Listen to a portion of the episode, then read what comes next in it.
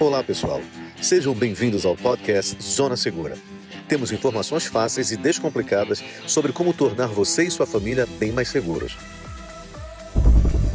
Esse é o minicast de número 2. Olá a todos, sejam bem-vindos ao podcast Zona Segura, que tem informações fáceis e descomplicadas sobre como tornar você e sua família bem mais seguros. E como você já sabe, além dos nossos episódios normais, algumas vezes vou falar sobre conceitos que ajudam profissionais da segurança a planejar estratégias para sua proteção, mas sempre de uma maneira descomplicada e com o objetivo de te ajudar no teu dia a dia. No mini episódio de hoje, vamos abordar um fundamento da segurança que vai te ajudar a pensar melhor em como proteger você e sua família. Hoje falaremos sobre o tema Pensando como o inimigo.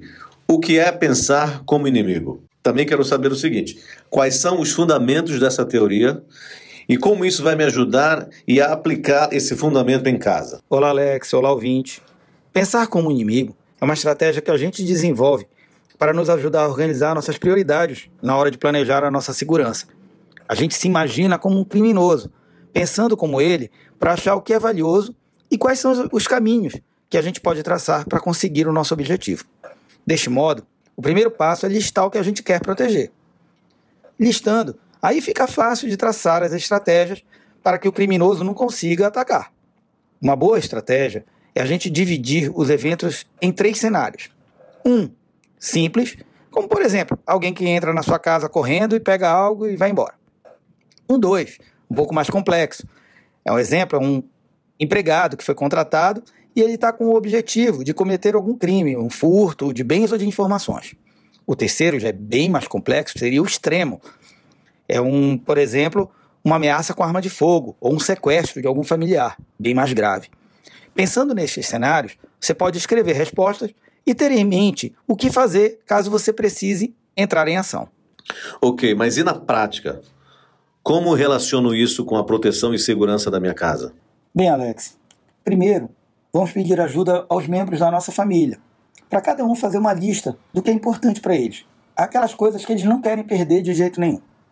Após isso, a gente vai pensar em cada item desse.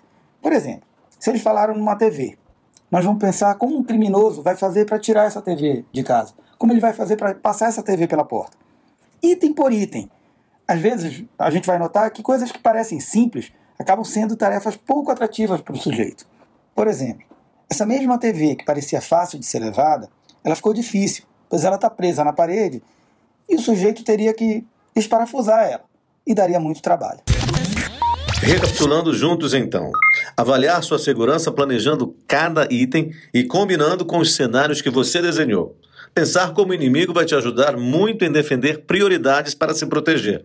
Além disso, você deve ter em mente que sua casa deve manter uma aparência limpa e cuidada para quem observa. Isso ajuda a manter um aviso simbólico daquele aviso que essa casa aqui tem dono. Mas para se aprofundar mais aqui, entraríamos num outro conceito que já é chamado de teoria das janelas quebradas. E isso vamos falar em um próximo episódio. E por hoje é só, pessoal. Nesse episódio conversamos um pouco sobre como pensam nossos inimigos e como essa teoria pode te ajudar no seu planejamento de segurança, para você, sua família e sua casa estarem mais seguros daquela forma descomplicada. Você pode assinar o canal e nos acompanhar nas redes sociais, como Twitter, Instagram e Facebook. Assim você fica sabendo de cada novo episódio logo que ele estiver disponível. Até a próxima!